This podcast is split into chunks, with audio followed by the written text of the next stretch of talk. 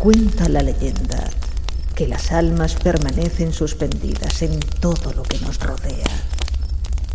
Por eso, cuando encendemos la hoguera en la medianoche, comienzan a aparecer siluetas reflejadas que salen de la luz que desprenden las llamas. Esas imágenes se aparecen como queriendo volver de su estado para contarnos las cosas de ese otro lugar en donde lo inexplicable se hace mecha para que el miedo se apodere de ti. Por eso enciendo mi fogata para que aparezcan esas sombras que me hablan a medianoche.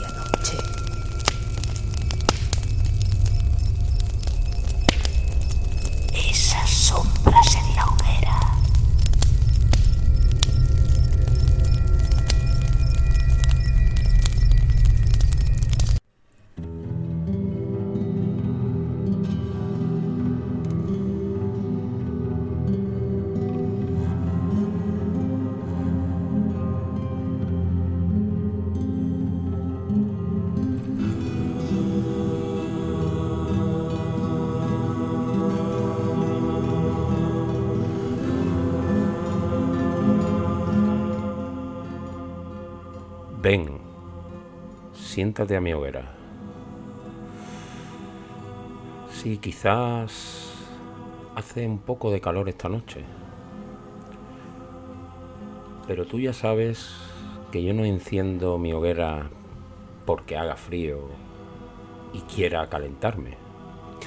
Ya sabes que lo que yo intento es que esas almas puedan reflejarse y me cuenten cosas.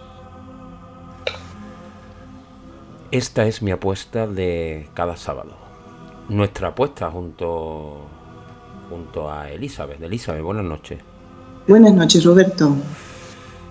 Eh, sí, porque hoy, a modo de editorial, quería hablar precisamente de eso, de las apuestas. Este pequeño comentario que yo siempre hago un poco al principio, tan solo son unas reflexiones mías. Yo no ni pretendo sentar cátedra de nada ni, ni dar consejo a nadie, Dios me libre.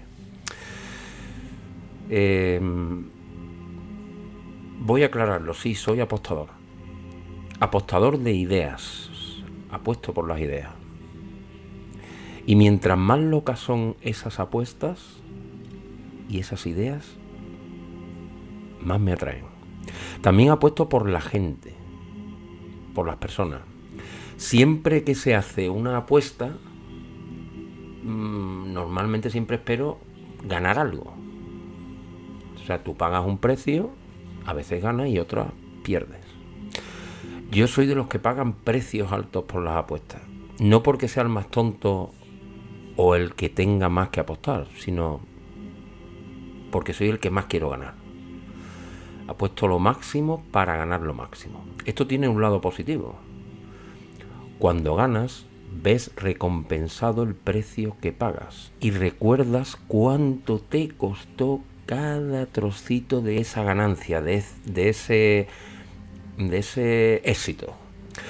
Por eso le doy tanto valor al que gana, al que tiene éxito. No me digo qué suerte ha tenido, sino más bien me planteo otro tipo de preguntas. ¿Cómo lo ha hecho? Eh, ¿Cuánto apostó? ¿En qué administración? Obviamente administración, entre comillas, hecho esos números. Lógicamente siempre tienes que tener un poco de suerte. Hay gente que nace con estrellas y otros que, bueno. Pero cuando pierdes también tienes un lado positivo. Porque aprendes que hay apuestas que aunque tú pongas todo tu empeño, jamás se pueden ganar. Pero así al menos nunca te queda la duda de que no fue por ti.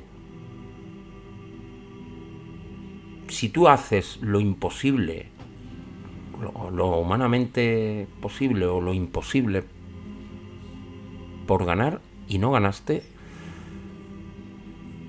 al menos nadie te achacará nada y siempre habrás disfrutado del camino que has emprendido. Así que mi consejo para esta noche es que apuestes y apuesta alto porque nunca hay nada que perder. Soy Roberto, aunque todos me llaman Bob, y hoy enciendo mi hoguera junto con Elizabeth para ver si esas almas que nos traen sombra nos ayudan a contar unos extraños espejismos.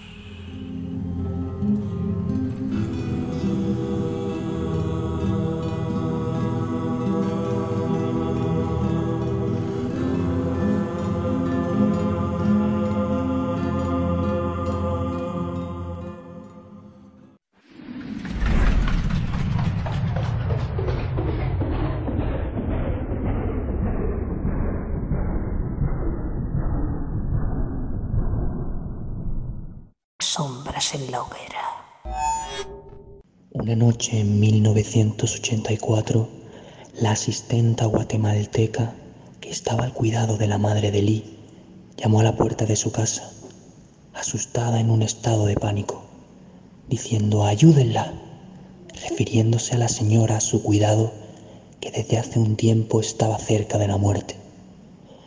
La asistenta lanza una advertencia antes de que la recogiera un conocido y no fuera vista nunca más. Hay algo muy malo en la casa. No entren ahí nunca. Lo siento. La recogen, se marcha, las luces del coche que la recoge se pierden en la distancia y ella desaparece así para siempre. Así entró en sus vidas lo imposible, lo insólito.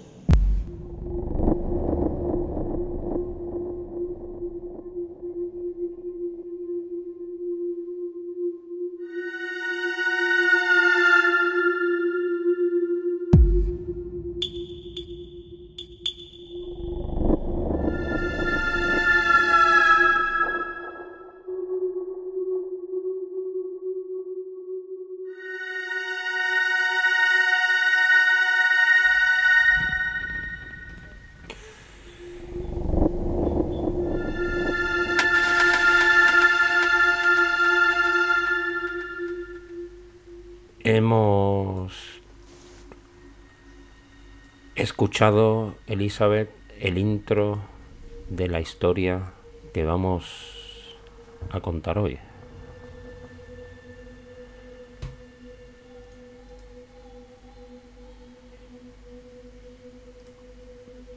Porque la historia de hoy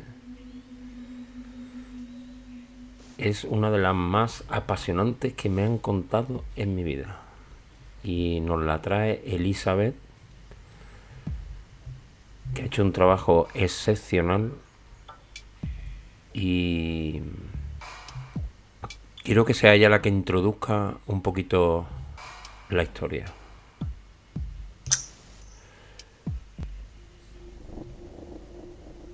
Buenas noches. Buenas noches de nuevo, Elizabeth. Pues eh, esta historia me la crucé yo eh, por medio de un podcast ahí por 2014. Lo estaba contando la propia Deborah Moffett, que es una de las personas que lo, experimentó en primera persona. Y la verdad es que es espeluznante y ella lo, contaba y lo cuenta con una naturalidad impresionante. Eso, eso fue una de las cosas que me, llamó la, atención de ella. Es que me pareció una, una señora muy sencilla, llana, directa. Que si a ella se le hacía una pregunta y ella no sabía la respuesta, pues lo decía. No sé la respuesta, no lo sé. Em, si te parece, Elizabeth, Vamos a ir introduciendo la historia. Hemos puesto una, una primera entrada porque esta historia la vamos a contar en dos programas. Entiendo que mm, esa primera entrada que nos ha hecho Álvaro em, tendrá su importancia en el segundo programa. Entonces vamos, si te parece, Elizabeth a, digamos, empezar a desgranar la historia. De acuerdo.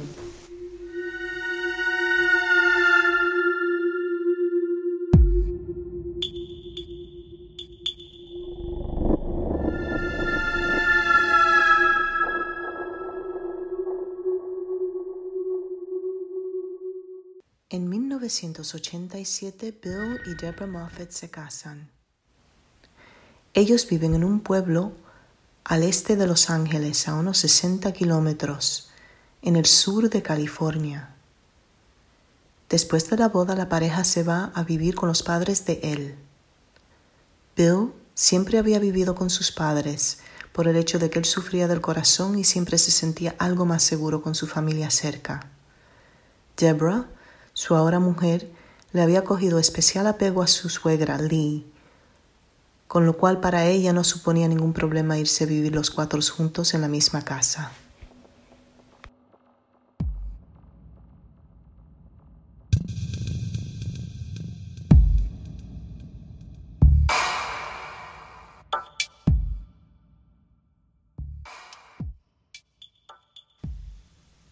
Elizabeth, eh, ¿dónde se produce estos, esto que vamos a contar, dónde se produce exactamente? Se produce en un pueblo que se llama Rancho Cucamonga, eh, a unos, a una hora más o menos de, a distancia de Los Ángeles. Ellos son, es una familia que viven, son dos matrimonios, ¿no? Es Débora con, con su marido, ¿cómo se llama su marido? Bill. Bill, que es el matrimonio joven, y después son los, los, los, padres de, de Bill, los suegros de Débora. Exactamente. Que son Lee, que es la suegra, y... Ella nunca la ha escuchado de decir el nombre de... Del marido. No, del marido de Lee nunca, nunca la escuché decir el nombre. De hecho, eh, y, vamos a ver un, poco la relación y cómo, cómo, esto tiene un impacto sobre la historia. Pero la, la, relación entre ella y Lee era, por lo visto, era muy, muy cercana. Y no tanto con el, con el suegro. No es que había problemas, pero, pero ya, ya veremos un poquito qué es lo que ocurre ahí. Bueno, pues ellos se van a vivir. Eh, la razón es porque el padre de él está malo. Cosa que. ¿No? Realmente no es el padre, es, Bill mismo. El, ah, Bill hijo. Vale, vale. Sí, el hijo siempre ha tenido problemas del corazón y siempre vivía, por lo visto, vivía con los padres, pese a que ellos tenían tres casas juntas. Él siempre optaba por vivir con sus padres porque él se sentía un poquito más, más seguro con ese tema de, salud que él tenía. Muy bien. Y bueno, viven los cuatro juntos. En lo que se puede decir un chalet. Vamos. Exacto. ¿Vale? Chalet que tenía varias dependencias, ¿no? Es, bueno, eh, sí, en principio sí. Eran tres pequeños chalets que estaban, digamos que, o bien adosados, porque ella no lo describe muy bien, eh, o es que las parcelas estaban eh, juntas. Muy bien, pues vamos, si te parece, a seguir desgranando esta terrorífica historia.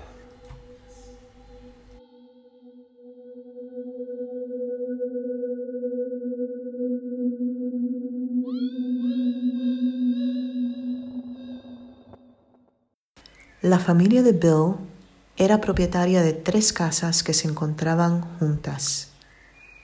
Antes de su fallecimiento en 1984, la abuela materna de Bill vivía en una de esas casas. En ese momento ella estaba siendo cuidada por una ama de llaves o asistenta que repentinamente una noche se marchó, se fue se subió a un coche que la estaba esperando y no se supo nada más de ella. A fecha de la boda de Bill y Deborah, la casa estaba arrendada a un chico soltero con el acuerdo de que Bill iba a tener acceso a una habitación bajo llave donde él iba a almacenar una serie de artículos de coleccionista de deportes.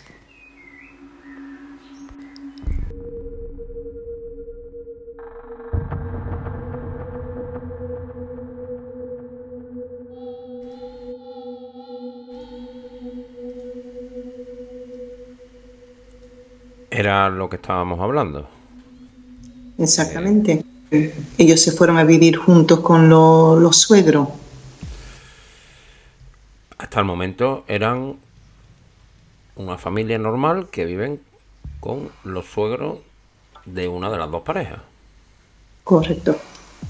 Vale. Vamos a escuchar, si te parece, Eli. Elizabeth. El primer hecho que se produce.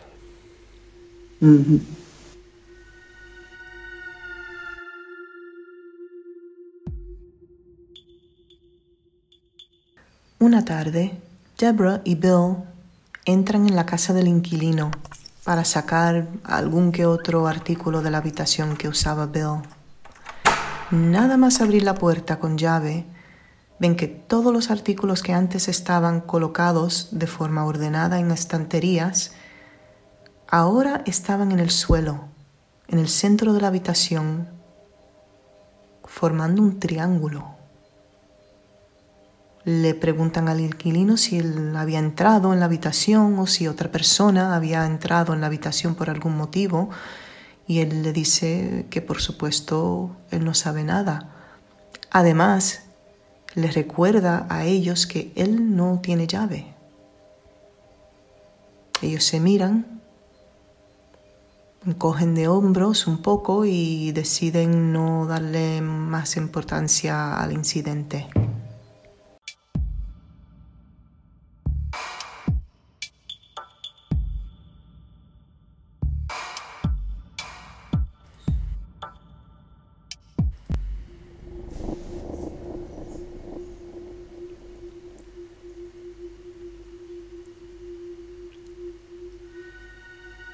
La. La señora que en el primer audio hemos escuchado que se va en el coche, se me ha olvidado decirlo en el anterior audio, es esa mujer que cuidaba al. a Bill, ¿no? Ella cuidaba realmente a la abuela. A la abuela. A, Lee, ¿no? Eh, no era la madre de Lee. Ah, la madre de Lee. Vale, vale, vale. Y este primer hecho que se produce... Mm, entiendo que para Débora, para la familia fue... No sé, no sé si lo, lo dejaron ahí como un corrido, como correr como un tupido velo o, Básicamente, no, la verdad es que no, no, repararon en, ello. En ese momento la, abuela estaba muy mal, falleció muy poco tiempo después y cuando la chica se marchó, pues lo hizo tal como lo, lo pusimos en el audio y no le dieron mucha más importancia. Hasta después, un tiempo después sí se, dieron cuenta que eso quizás tuvo más que ver con, con lo que sucedía en la casa de lo que ellos primero pensaban. Que entiendo, Elizabeth, que lo iremos viendo. Sí. Vamos, si te parece, a seguir con la historia. De acuerdo.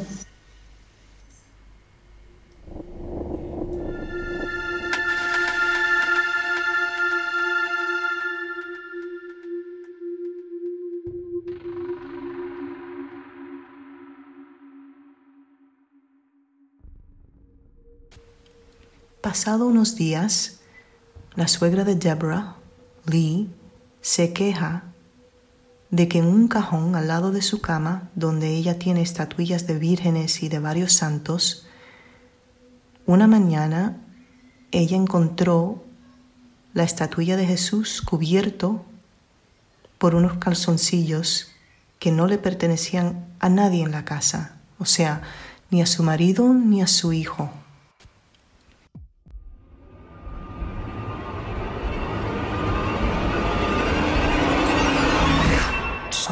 en la hoguera.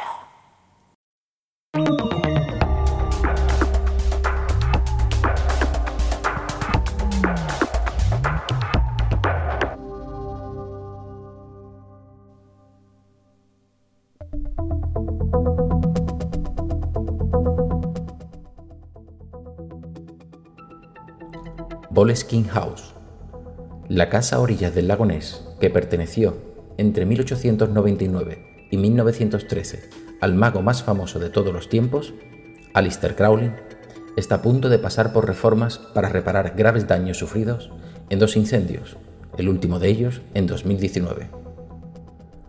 Crowley, que se autodenominaba el hombre más malvado del mundo, realizaba ritos mágicos en Boleskine House, y se ha especulado que alguno de ellos abriesen las puertas a otra dimensión, trayendo a este mundo sombras y espíritus del más allá. Esta sería la causa más probable de las apariciones del mismísimo monstruo del lago Ness. En vísperas de las nuevas reformas, ¿hará algún acto de presencia el mago para ver la evolución de las obras?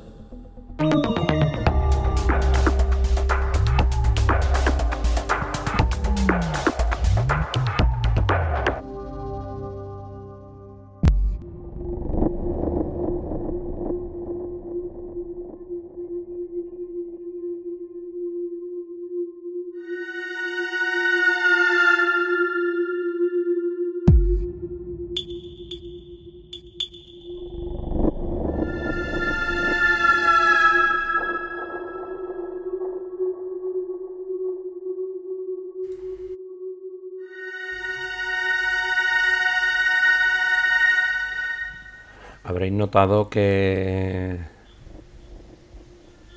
hoy el tema era serio y hemos cambiado los anuncios por noticias, que son noticias reales, ¿eh?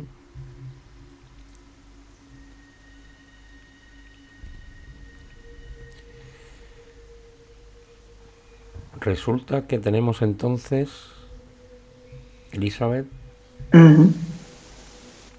una habitación desordenada y un una prenda de vestir tapando una estatuilla del niño Jesús. Pues en la habitación más que desordenada, las cosas reordenadas de una forma muy específica, muy a propósito, que es lo, lo inquietante, porque si estamos hablando de una habitación que nadie tiene acceso, nadie ha entrado, o por lo menos es, lo, es por lo que se ve, lo que, lo que le estaban diciendo a ellos, pues entonces es una cosa que inquieta un poco, pero decidieron no, no reparar en ello y seguir. Y a los días, eh, unos, unos días que pasan, la suegra, que era una señora muy religiosa, se, se debe de decir, tenía una estatuilla, unas vírgenes, una estatua de Jesús y se encuentra unos calzoncillos de una persona que no conocen tapando a la, la estatua de Jesús. ¿Eso tiene algún, vamos a decir, es un dato que sea la estatuilla del niño es un dato clave en la historia o...? Mm, más que la estatuilla en sí, no, pero el hecho de que aparezcan cosas así en la casa, que eso se llama aportes, que se, aparecen ciertos aportes, eso sí llega a ser una cosa clave en la historia, porque es una cosa que le van incrementando a medida de, de que va pasando el tiempo y tiene sus efectos, como lo vamos a ver. Mm, previo que se sepa, no hay, no sé, estas familias no se dedican ni a, hacer espiritismo, ni Ouija, ni ninguna historia rara, ¿no? Mm, que sepamos, no, nada, nada de eso. No sé si esa sirvienta guatemalteca que se va corriendo tendrá algo que ver o no. Bueno, ya lo veremos. no, no, no nos vayamos a adelantar acontecimientos. Pido perdón a la audiencia porque se me han repetido algunos audios al empezar y recuerdo que estamos emitiendo en Facebook Live y tengo un par de cositas reales porque esta historia es real. Es así. No nos hemos inventado la historia y tenemos documentos reales, aunque los principales documentos van a venir la semana que viene, pero hoy tenemos un par de perlitas que son realmente mm, sobrecogedoras. Yo cuando las he visto me, me han sobrecogido. Bueno, pues tenemos esos dos fenómenos de momento y vamos a ver cómo se desarrolla la historia.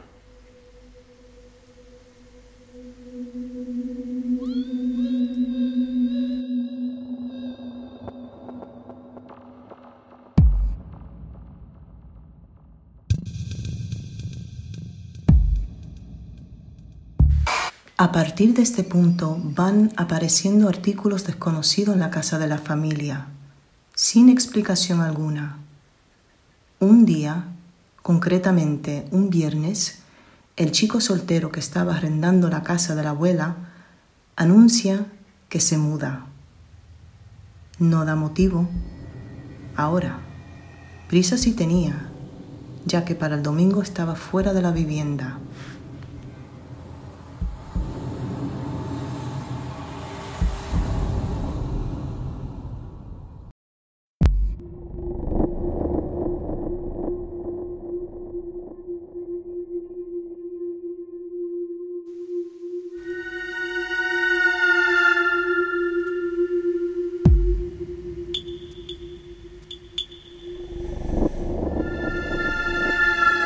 Sabe, Elizabeth, que vio ese inquilino?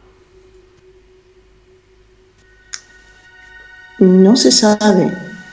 Él, lo que dice Deborah en sus entrevistas, y yo la, he escuchado varias veces entrevistada, ella lo que siempre dice es que el chico se fue, bueno, se vino a anunciar que se iba un viernes y ya para el domingo estaba fuera pero que sí se le notaba nervioso y que como que tenía mucho empeño en irse, necesitaba irse ya, ya, ya, pero no, no dijo nunca el por qué.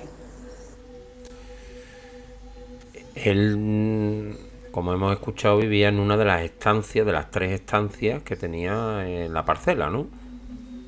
Exactamente, vivía en una de las casas. Precisamente la casa donde falleció la, abuela de Bill y de donde salió corriendo la asistenta. Precisamente esa. Precisamente. Eso es muy habitual allí en Estados Unidos. Porque me, me, llama la atención eso, que alquile una estancia, pero que la llave no la tenga el inquilino. Eso es muy inusual, vamos, que yo no nunca he escuchado semejante cosa. Pero vamos, mm, hay de todo, pero que sí, sí es llamativo. Pero ella decía que, o la he escuchado decir, que el inquilino tenía realmente tenía toda la casa, pero Bill cogía esa particular estancia y la tenían apartada ahí con su llave, de forma que no tenían que, digamos, incidir con el inquilino, sino que, lo tenían de alguna forma que él tenía acceso sin, ser una cosa, mm, digamos, intrusa. Entiendo, Elizabeth, que tú has ido desgranando la historia, sacando los hitos más significativos. Sí, porque hay muchos detalles que, y hay algunos detalles que no he podido mm, meter porque para que se mueva un poco la historia y veamos el desarrollo, que esto es larga y es súper interesante y lleno de suceso, pero no puedes meterlas todas. Pues precisamente como es larga, vamos con el siguiente audio. De acuerdo.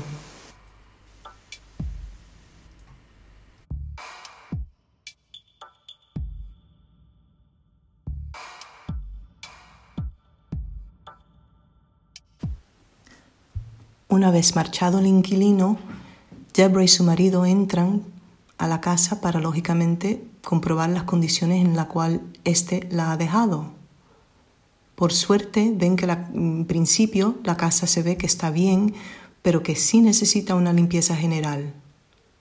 Deborah entra en el salón y echa su mirada hacia arriba, mirando una estantería que tiene una serie de artículos pequeños decorativos y ve que tiene bastante polvo y está pensando ella coger las escaleras, subirse, quitarlo todo y limpiarlo bien.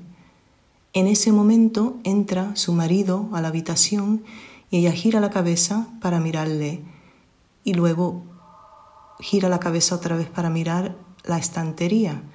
¿Y cuál es su asombro cuando ella comprueba en ese segundo que había girado la cabeza, que cuando mira la estantería de nuevo, todos los artículos están girados hacia la pared. Ella le cuenta esto a Bill y él le dice que ella tiene que estar equivocada, que los artículos estarían girados de antes, pero que ella no se daría cuenta hasta ahora. Y ella está 100% segura que esto no es el caso.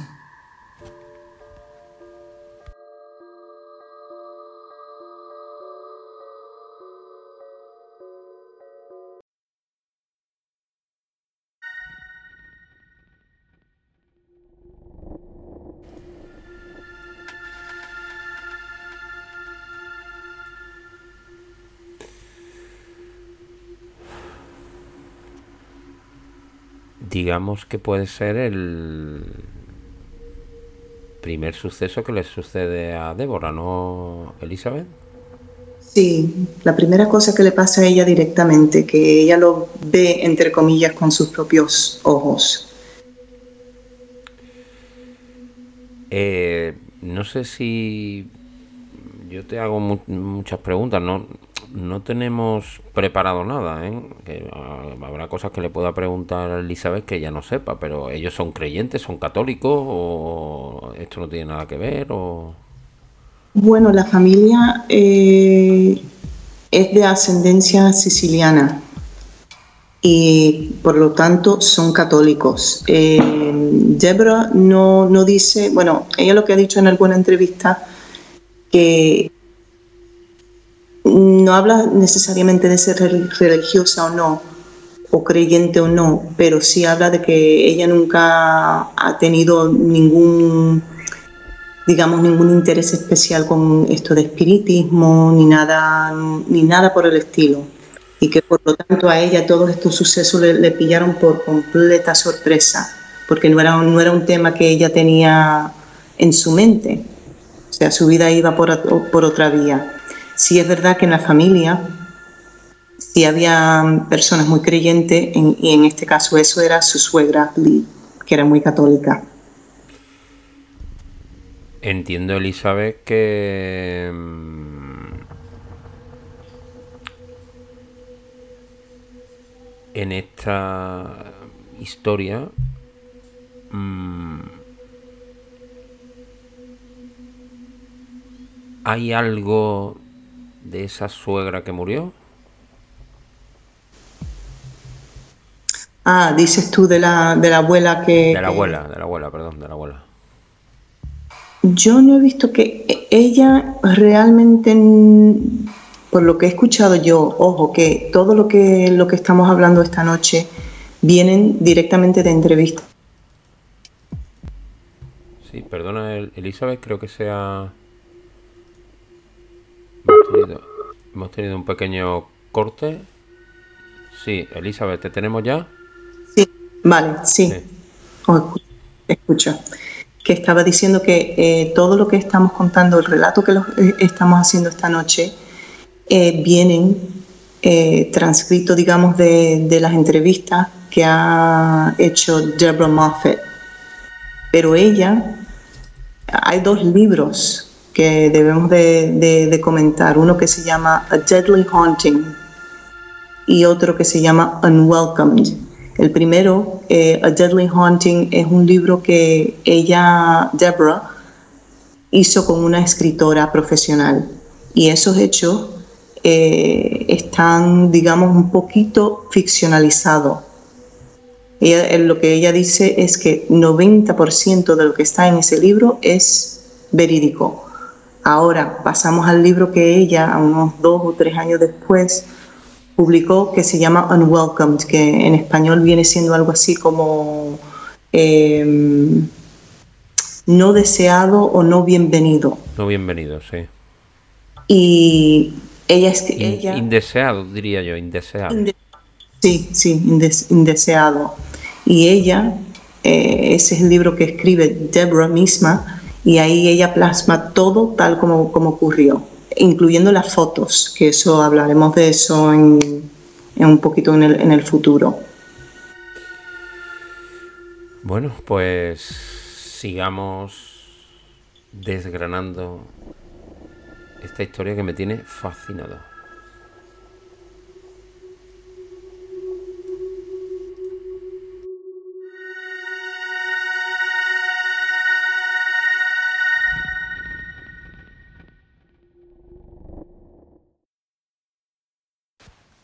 Deborah cuenta cómo ella y Bill regresan al próximo día para continuar con la limpieza de la vivienda y lo primero que se encuentran es una lámpara en el centro del suelo del salón. Bill, intentando darle normalidad al tema, dice que se imagina que alguien ha intentado entrar a robar o algo por ese estilo. Atraviesan el salón y el comedor para entrar en la cocina un momento, salen de nuevo y ven como todos los muebles del comedor están apilados uno encima de otros. Dice Deborah que este fue el punto en el cual su marido empezó a tener auténtico miedo.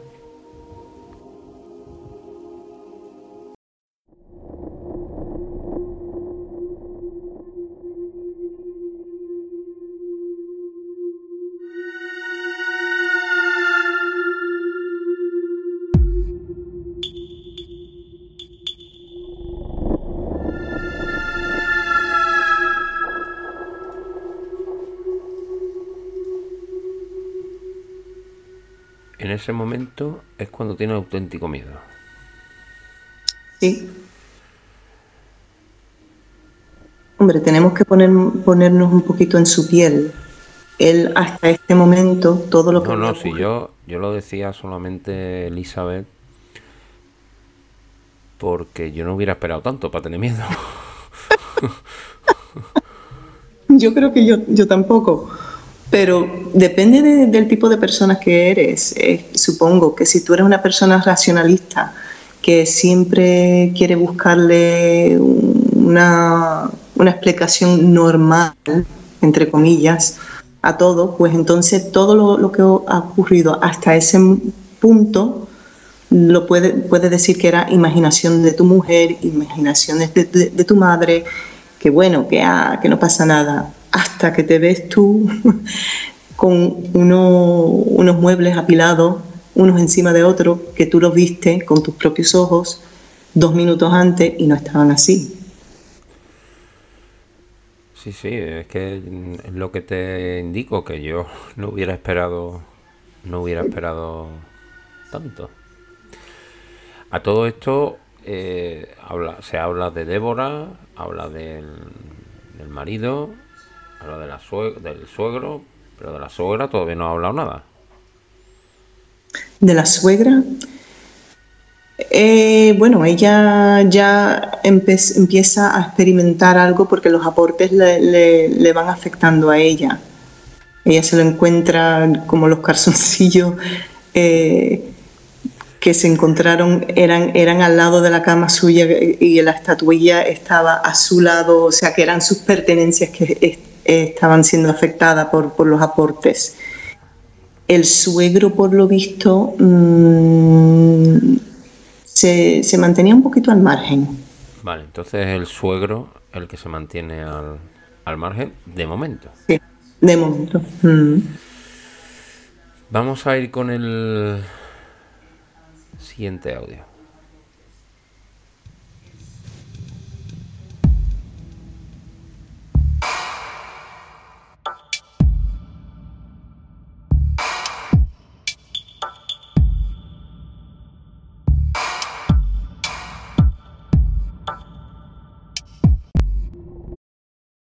La familia se está sintiendo inquieta por los extraños sucesos en la casa.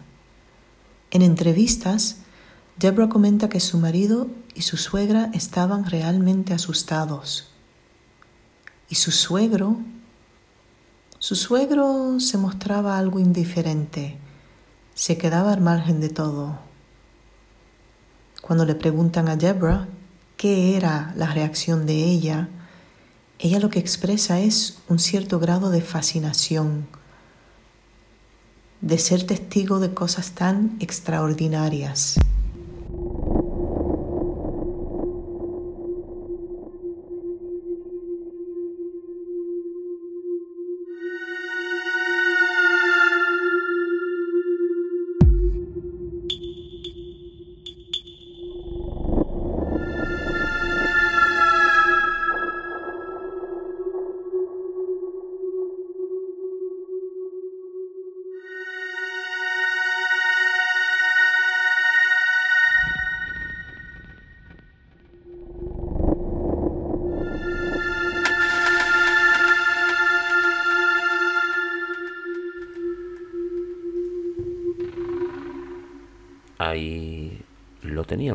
Elizabeth. Era la persona que menos se había visto afectada por este tipo de fenómeno. Tú lo llamas aportes, ¿no? Sí, eh, cuando tienes algún objeto que viene básicamente de la nada eh, y es una, una, cosa física, pues eh, por lo visto en el mundo paranormal, pues le llaman aportes. Aportes. ¿No serían fenómenos poltergeist? O sea, ¿qué diferencia puede haber entre uno y otro? Porque claro, en pues español esto sería una maldición, ¿no? O algo así. O bueno, de momento lo único que tenemos es muebles que se caen, ropa que... Pero... No sé si, si meterlo en el, en el no sé, en, el saco de los porter gay o en el saco de, las maldiciones, no sé. Bueno, como todavía no hemos desgranado la historia. Exactamente, si lo, si lo tomamos eh, solamente hasta este punto, pues lo, lo más probable, nosotros con el conocimiento que tenemos hoy en día, estamos hablando también de hace muchísimo tiempo, donde mm, digamos que la gente no tenía tanto conocimiento de tantísimas cosas paranormales, eh, pero si esto te llega a pasar o a, ti o a mí, Dios nos libre, o a cualquiera que nos están escuchando, yo creo que lo primero que, piensas tú es si, bueno, tenemos aquí un, poltergeist o un, un espíritu, que no necesariamente son la misma cosa un poltergeist muchas veces se, manifiestan eh, de esta forma, moviendo cosas, eh, apilando cosas, eh, cambiándolas de sitio. Los aportes no necesariamente, pero, pero sí creo que en algunas ocasiones, pero serían los de menos. Vamos a poner audio de los audios que yo he escuchado a mí me parece que es el audio clave. Además, eh, bueno, digamos que el que muestra, es el audio que muestra un punto de inflexión. Eh, y además, em, no sé si habrá coincidido o no, pero es la mitad de los audios que tenemos preparados. Pero escuchen atentamente porque creo que aquí es donde la historia marca un antes y un después. Justo después vamos a poner una noticia para para que pensemos.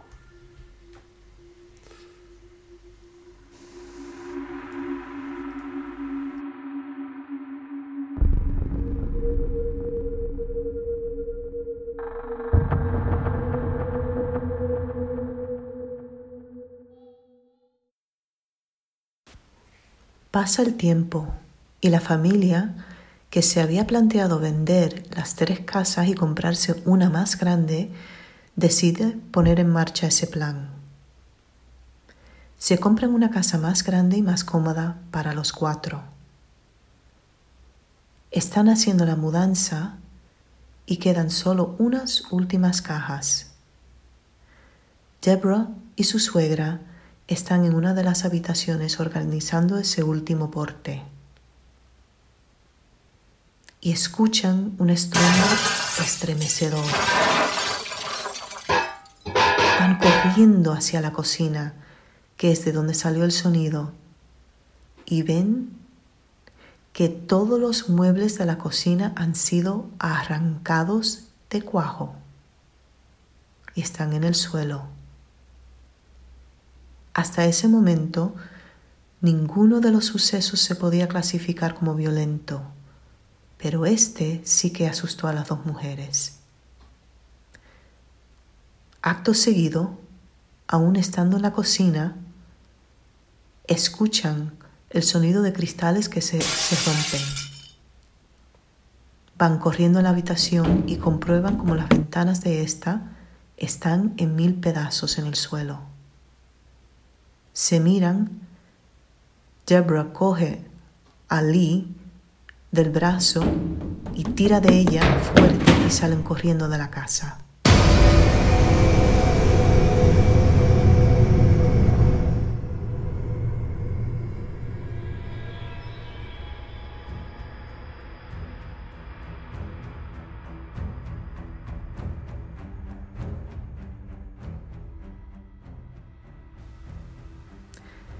Deborah cuenta que al regresar al próximo día a la antigua casa encontraron a su perro que lo dejaron ahí esa última noche, lo encontraron muerto.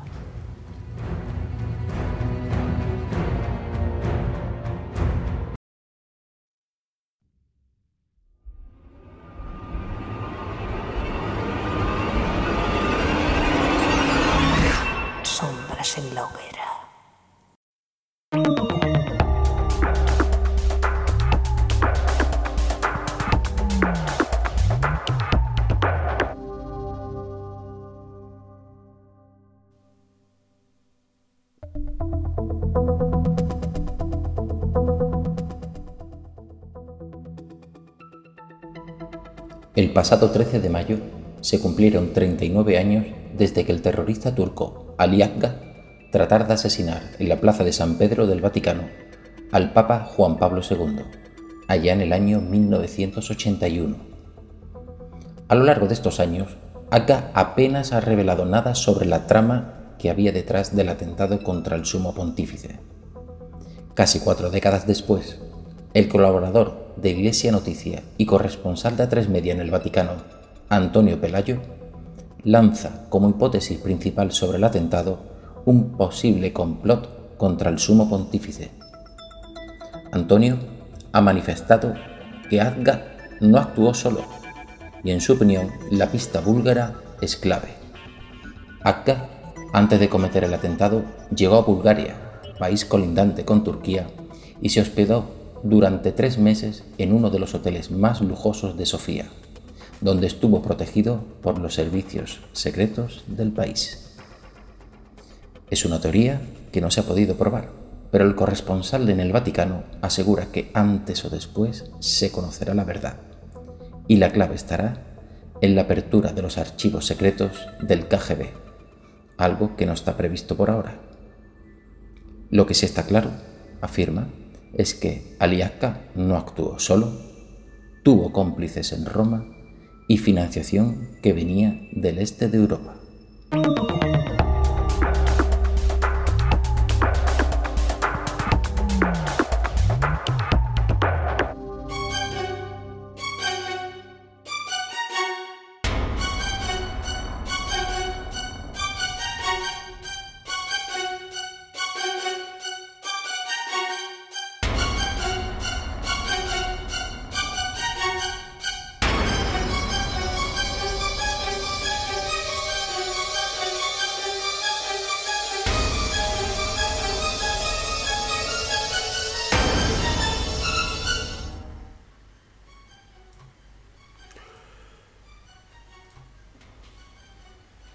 Creo, Elizabeth, que este es el audio donde ya se dan cuenta que la cosa va, digamos, en serio, ¿no? Yo creo que para usar los términos tuyos, cuando tú estás viendo una película, Bob, porque eso creo que los que escuchan tu podcast del cine, tú como bien dices, si una, una película no rompe para ti, en un cierto punto de tiempo tú no, te enganchas. Exacto, pues exacto, así, así es, así es. Eso es. Y esta película yo creo que rompe ahí. Y anda que no, anda que nos rompe. Eh, cuando eh, Débora explica esto en su entrevista, tú que las has escuchado, eh, ¿cómo la notas tú? ¿La notas con preocupación, con, miedo? ¿Qué va? No, eso, eso es uno de, los puntos más interesantes de, la historia. Eh, cuando, cuando la estás escuchando a ella, a ella no se le nota ningún miedo. De hecho, bueno, a ver, en ese punto, eh, en ese momento sí tuvo algo, algo de miedo y salieron corriendo de la casa, evidentemente. Pero si a ella cuando le preguntan que cuál ha sido su reacción en general, sobre todo, ella decía que ella tenía una sensación de fascinación con todo el tema. A ella le, parecía increíble todo lo que estaba pasando, pero increíble de una forma, ¿cómo, cómo, cómo lo diría? Eh, de, sorpresa. Realmente que, para ella la emoción que más la, la, tenía ella era eh, la sensación de sorpresa, como que de, ver que esto eh, realmente puede ser posible, lo imposible siendo posible y delante de sus ojos. Porque ella contaba que tú podías decirle al ente, eh, si hay alguien aquí, mueve algo. Y lo hacía. Entonces ella, ella tenía este, esta especie de, de fascinación que ella no nunca se sintió ella amenazada. Eso lo ha dicho en muchas ocasiones. Sí, sí, tenemos tenemos Elizabeth un audio que lo expresa perfectamente. No es todavía el que viene ahora, mm. pero lo vamos a escuchar seguramente luego. Pero sí es verdad que es, digamos, donde la historia, digamos, rompe, como tú dices. Sí, sí. Totalmente, rompe. Vamos a continuar, si te parece. Muy bien.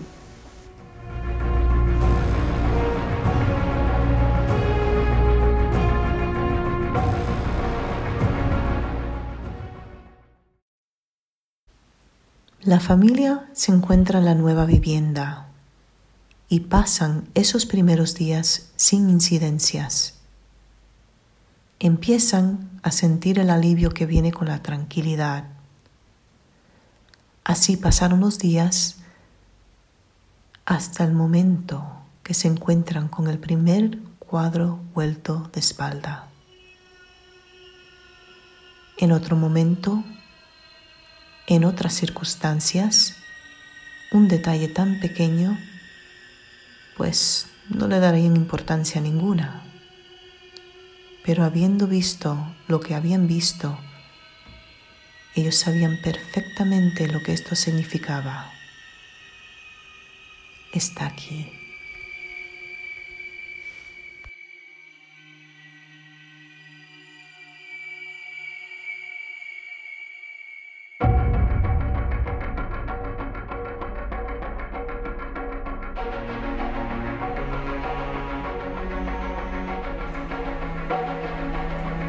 O sea, Elizabeth, que el el ente o el demonio, como lo queramos llamar, digamos que se muda con la familia también. Le sigue, le sigue. Esto es normal porque yo cuando he estado preparando los audios para hacer el programa, me ha llamado muchísimo la atención porque normalmente yo todo lo que he visto en el cine, todo lo que he visto y he leído, siempre normalmente pues el término casa encantada, ¿no? Es decir, quiere decir que todos los sucesos pasan aquí y punto. Pero no sé si este cambio de ubicación es normal. Mm, me, me pareció un dato súper curioso. Hombre, en algunos casos sí pasa, porque es que se ve que el, encantamiento, por así decirlo, es relativo a una persona o una familia en vez de un inmueble. Porque hay inmuebles que, que, sí, que vaya a vivir quien se vaya a vivir ahí, van a experimentar cosas inexplicables. Pero en el punto y hora que se van, o no experimentan nada o, en algunos casos experimentan un poco y después al cabo del tiempo pues va menguando todo hasta que ya no experimentan nada. Pero este es, e, esto mm, cuando tú ves que te sigue de un sitio a otro, pues ya mm, el coger las, las maletas y irte ya no es una opción porque ya no mm, yo es que, sinceramente, yo, yo, o sea, yo me pongo en el pellejo de esta familia y yo estaría aterrado. Y todavía no hemos visto nada, ¿eh? O sea, simplemente hemos visto un cambio, o sea, hemos visto un punto de inflexión, hemos visto que lo que sea que sea esto emigra, pero os aseguro que yo tampoco me sé el final de la historia pero por lo que me sé todavía no habéis oído nada. ¿eh? Vamos, si te parece, a continuar, Elizabeth. Sí.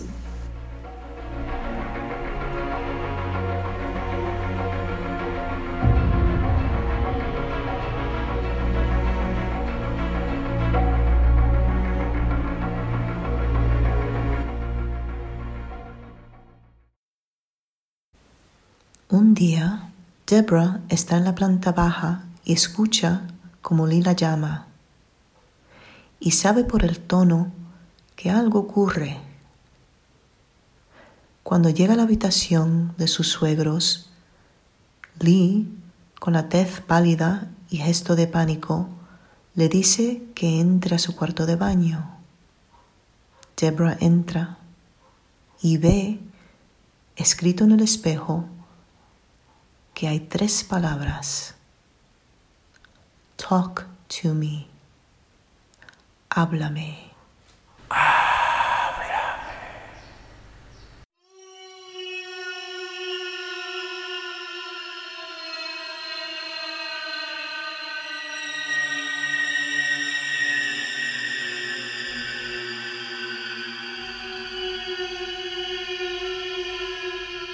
Nuestros amigos que nos siguen por Facebook Live, Elizabeth, están viendo la foto del espejo, la foto real.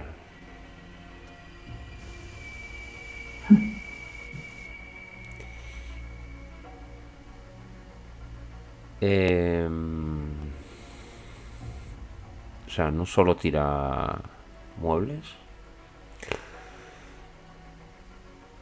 sino, o sea, no solo emigra de un sitio a otro, sino que encima lo que quiera que haga, o lo que quiera que sea esto, también escribe en los espejos. Sí. Sí. Exige la atención de, de la familia.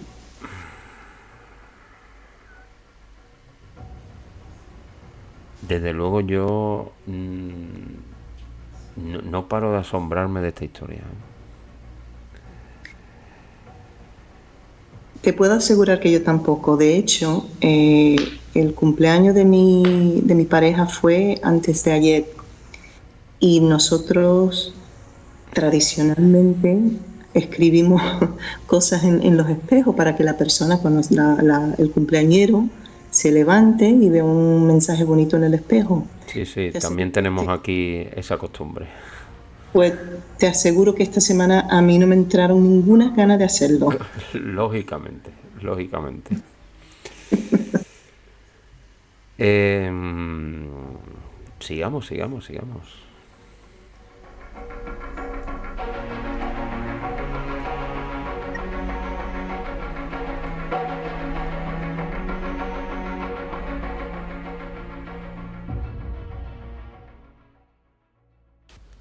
Toda la familia sube al baño para ver lo que está escrito en el espejo. Ven que parece que está escrito en jabón De hecho, observan que la pastilla de jabón que está en la orilla del lavabo tiene una esquina levemente abollada, como si alguien se lo hubiese caído al suelo o lo hubiesen usado para escribir un raro mensaje en un espejo.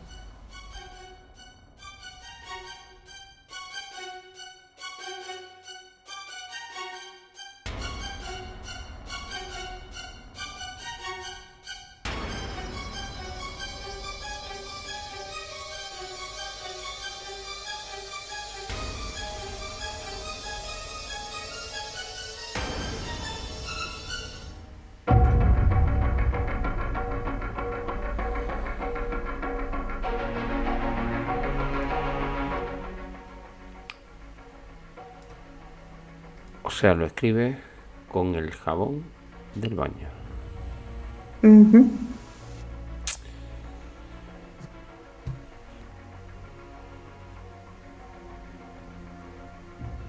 No sé si esto es muy habitual. La verdad que yo, de todo lo que he escuchado, mm,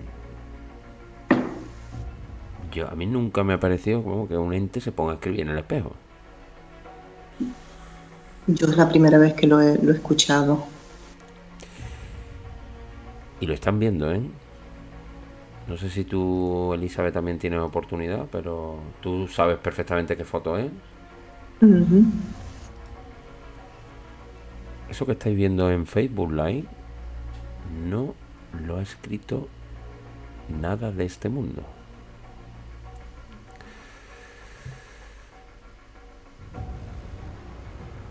Vamos a seguir, Elizabeth. Muy bien.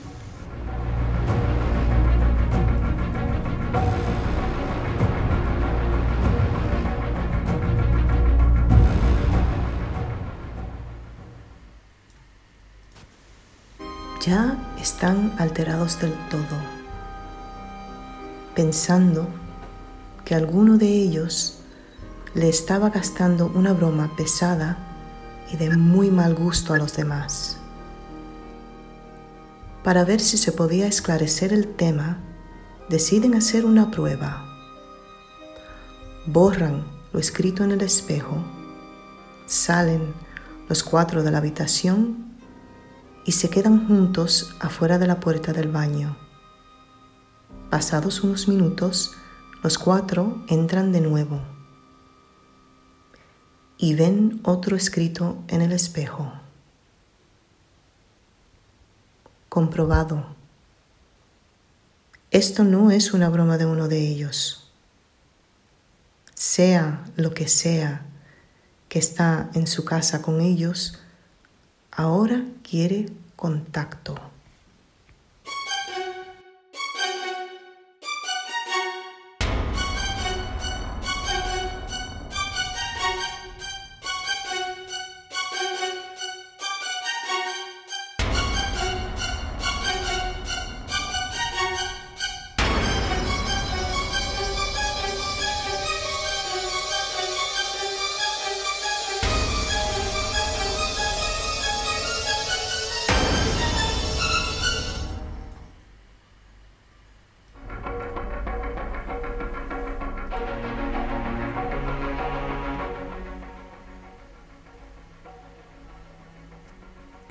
El otro Elizabeth, tremendo el documento. Sí, el caso desde, luego es espectacular. ¿Cómo tienes tu conocimiento? Porque yo lo que no me explico es cómo, y, repito, mm, a partir de ahora, eh, bueno, digamos que a partir del siguiente audio viene lo mejor. Mm. Eh, como esto no le han dado por hacer una película o yo qué sé, vamos, porque es tremendo. La verdad que sí. Es uno de los casos más espectaculares que yo he escuchado en mi vida. ¿Cómo te has encontrado tú con esto, Elizabeth? ¿Cómo lo sabías? ¿Cómo... Bueno, yo me crucé con una entrevista de ella en, un podcast eh, ahí por 2014, cuando justo había salido el libro y me quedé boquiabierta. La verdad es que eh, dije, Dios mío, este es uno de los casos más increíbles que yo he escuchado nunca. Y si no fuera ella el tipo de persona que suena a ella ser, o, sea, una, mm, como lo dije antes, una, ama de casa sencilla, llana, directa, que se le palpa sinceridad al, hablar, pues yo creo que no, no lo hubiese echado mucha cuenta, porque no me lo hubiese creído. Voy a ver si pongo el siguiente audio. Busco una fotito y la subo también a Facebook Live para que sepáis de quién estamos hablando. Vamos a ver cómo enfrenta la familia todo esto. Porque realmente, si esto me pasara a mí, yo no sé, no sé qué haría.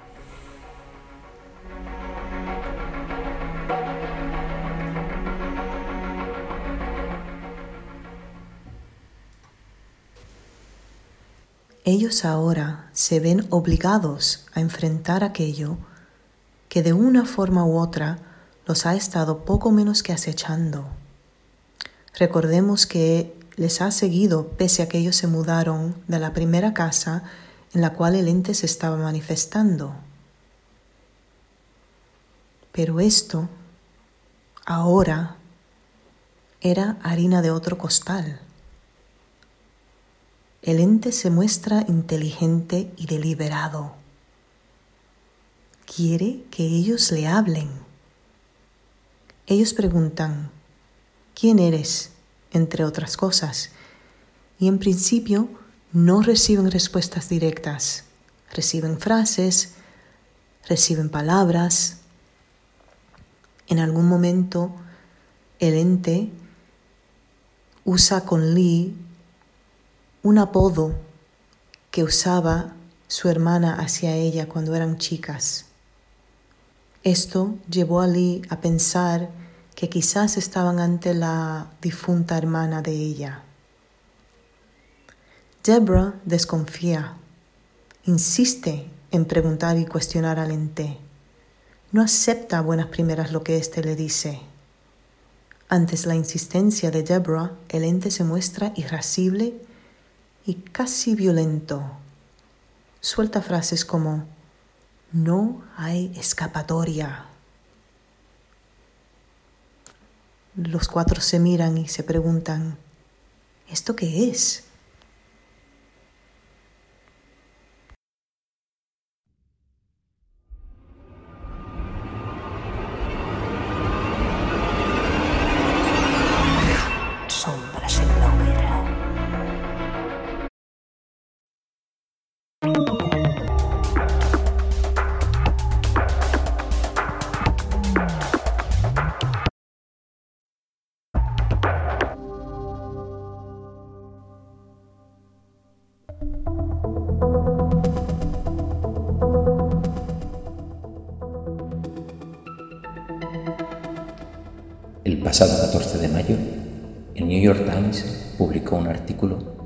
Señalando que el número de avistamientos de supuestos fantasmas e incidencias de difícil explicación ha subido desde que el mundo entero está en sus casas confinado ante la pandemia del COVID-19. En dicho artículo se hablaba de personas que veían apariciones en sus cocinas de hombres vestidos con ropa de época o sonidos de carreras y rápidas subidas y bajadas por escaleras en mitad de la noche sin que se vea autor al investigar, o luces que se encienden solas, o lámparas que vibran sin causa aparente. El investigador paranormal, John Tenney, ha manifestado que en estas circunstancias actuales de mayor tensión, junto con la permanencia por más tiempo de lo habitual y de muy larga estancia en un mismo lugar, puede pasar factura.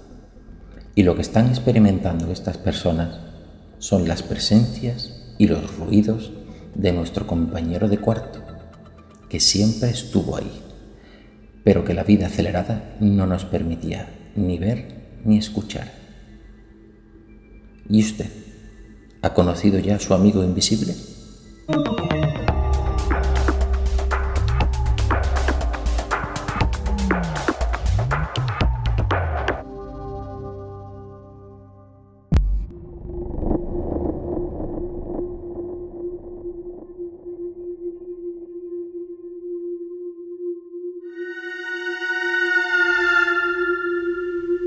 Para los amigos que estáis viendo Facebook Live, os he puesto una foto de Débora, porque Débora es real. Ahí la tenéis, una ama de casa.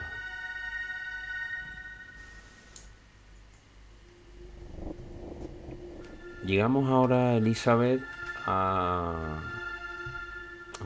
Ya hemos visto unos fenómenos bastante sorprendentes, pero llevamos a una de las cosas que si no se puede entender tampoco sin entender lo que hemos escuchado hasta ahora mismo, pero si solo escuchamos cualquiera de los audios que vamos a poner a partir de ahora, eh, a cualquiera diría que esto no puede ser real.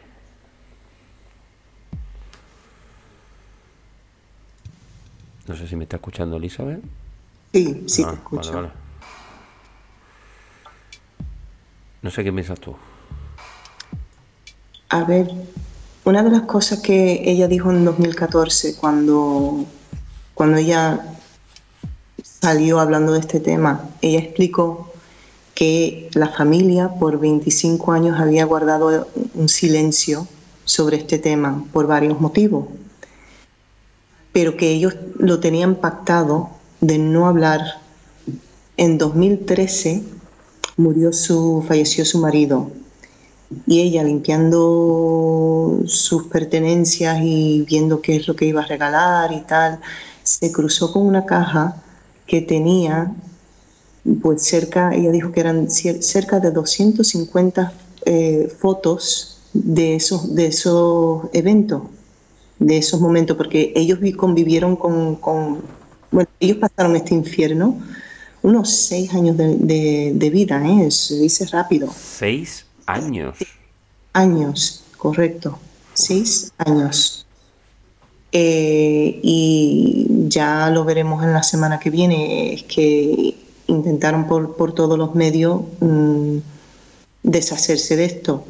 Pero el caso es que su marido eh, se, se dedicó un poco a documentar lo que estaba pasando y, llegó a tirar una gran porción de las fotos que había tomado, pero se quedó con algunas y ella se los cruzó en 2013 cuando ella estaba, estaba así pasando por sus pertenencias y viendo qué es lo que iba a hacer. Haciendo limpieza, vamos. Haciendo una, básicamente una limpieza y, y como que le vino la idea de decir, mira, yo ya no voy a, guardar silencio sobre esto. Yo he estado eh, con muchas, muchas, muchas ganas de decirle a todo el mundo qué es lo que me ha pasado, qué es lo que he vivido. Y es, así lo expresa, dice que, que, tenía unas ganas de... De hecho, hay un vídeo de ella en YouTube donde ella, ella lo dice, que ella tenía ganas de coger a todo el mundo del brazo, que se cruzaba con ella y decirle, mira, a mí me pasó esto. Y para mí es algo de, de lo que ella transmite cuando ella está hablando, tiene esa, esa, esa emoción, ese... Sí, sí, yo te lo, corroboro porque yo lo he visto también en entrevistas. ¿eh? Sí, que tiene esa emoción de decir, como que todavía a, fecha de hoy no se lo cree y está diciendo lo que ella vio y, y que ella solamente se dedica a contar lo que vio y no, no hacerlo más de lo que era ni menos. O sea, cuenta ni más ni menos de lo que, lo que le pasó a ella y a su familia. Y ella todavía hasta este día no, no tiene muchas explicaciones de lo que pasó, pero que lo, de lo que sí está segura de que ella vivió una cosa extraordinaria. Vamos a continuar, Elizabeth.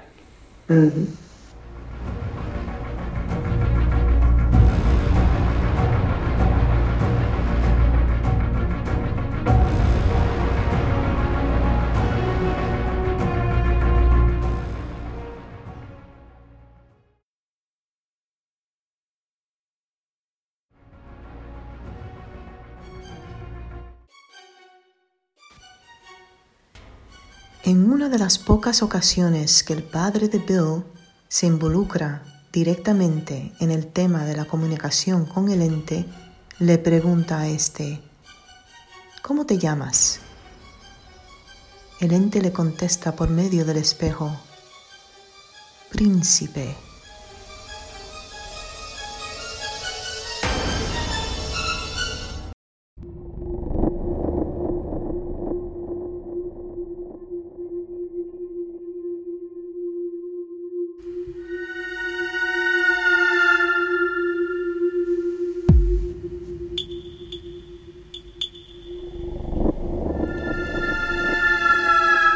Algo con lo que se interactúa.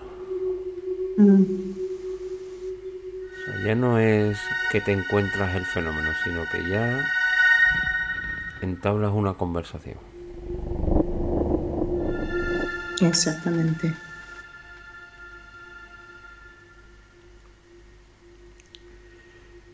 Voy a poner el siguiente porque no, no puedo esperar, no puedo esperar.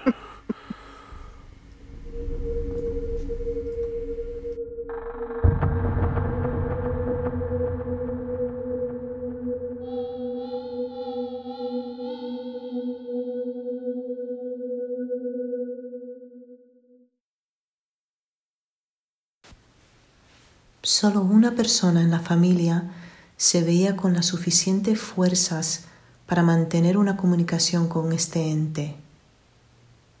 Esa persona era Deborah. Bill y su madre estaban sencillamente aterrados. Su suegro se mantenía al margen. Si toda la familia se negaba a hablarle, el ser se disponía a destruir cosas rascar paredes, alfombras, ropa, coches. No tenía el más mínimo reparo en expresar su descontento. De hecho, le encantaba rascar un símbolo en particular, que era un triángulo con una especie de cola. Deborah notaba que si se le hablaba, pues los incidentes destructivos iban a menos. Por lo tanto, ella mantenía una comunicación constante con él. Ella le llamaba Señor Entidad.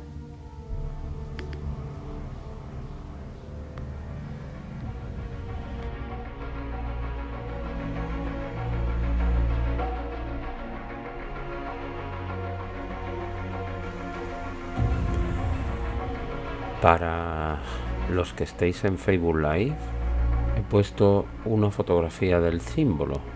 Es una especie de triángulo, como con una cola, como si fuera una flecha. No, Elizabeth, no sé si tú has podido investigar algo sobre el símbolo.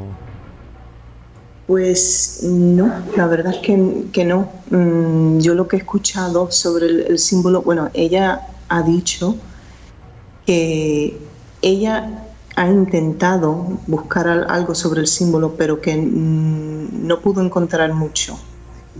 Sí, en una de las, mm, las entrevistas más tarde dijo que lo poco que encontró, dijo lo que, lo que era, pero eso lo vamos a reservar para la semana que viene. ¿Qué te Muy parece? bien, muy bien, muy bien. Mm, Simplemente es- quería saber si era algo religioso, algo satánico, no sé. Porque la verdad es que tiene pinta un poco de eso, ¿eh? Vamos a poner. Solo quedan dos audios. Eh, queríamos meter el programa en una hora y se nos vaya a hora y media.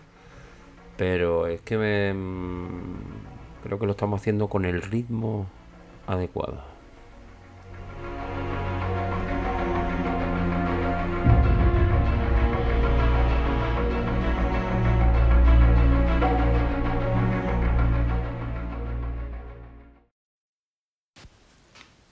Deborah va notando ciertas cosas, como el hecho de que el ente se enfoca mucho en su suegra Lee. Bueno, es que decía directamente que le odiaba. Aparte de causar todo tipo de daños materiales, él atacaba físicamente, pero solo a Lee. Una tarde, Cuando ésta se va a la despensa para coger algo, escuchan como ella grita. Van a ver lo ocurrido y ven que ella se está levantando del suelo sujetándose el cuello. Dice que en la despensa algo apagó la luz y le atacó, intentando ahorcarle. Las marcas de dedos se van apareciendo en su cuello a medida que van pasando los minutos.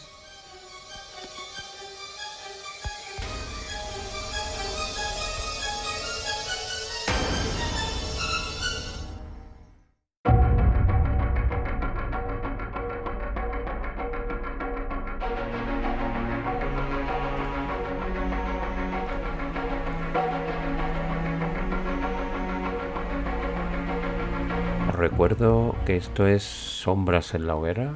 Estamos hablando del escalofriante caso de la familia Murphy. Caso que pasó a finales de los años 90 y que se alargó durante seis años. Y estamos desgranando poco a poco todos los detalles del caso. No solo tira muebles, no solo revuelve ropa interior, no solo pinta y responde a las pintadas, no solo habla, Elizabeth, sino que también toca. Oh, sí. Y rasca porque por lo visto ese símbolo que ustedes habéis visto, ese símbolo lo rascaba en todo, en los coches, en las alfombras. Eh, cuenta que eh, recordemos que estaba, era una casa nueva y dijo que se gastaron una auténtica fortuna en reparando los daños cada X tiempo. Las alfombras se las echaba a perder rascando ese símbolo, las rascaba en, las paredes eh, que tenían que echar eh, pladur cada dos, por tres porque cada, X tiempo se encontraba una pared que estaba rasgada con ese símbolo. El del triángulo, ¿no? Del triángulo, correcto. Vamos con el último de los audios porque la historia sigue la semana que viene. O sea, es que todo lo que había escuchado no es nada para lo que queda. ¿eh?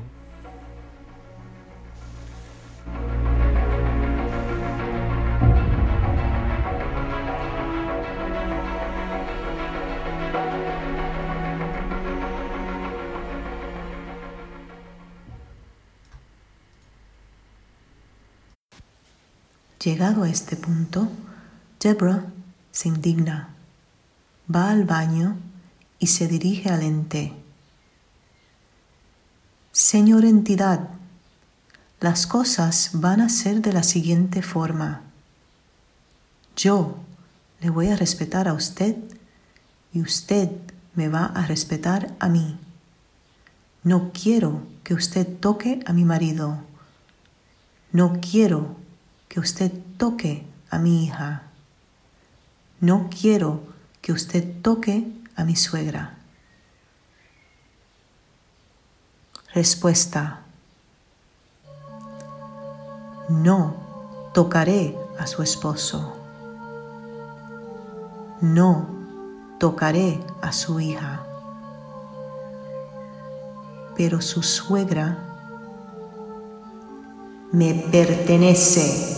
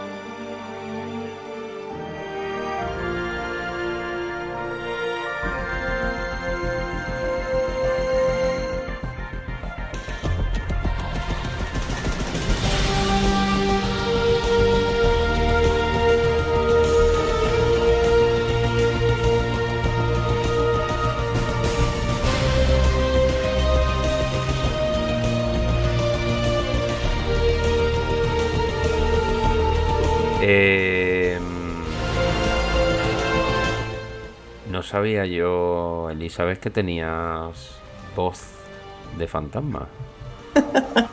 ¿Has visto? Eh, hasta aquí hemos llegado. Esta es la primera parte de esta apasionante historia. Yo os voy a decir una cosa, no sé absolutamente nada del desenlace.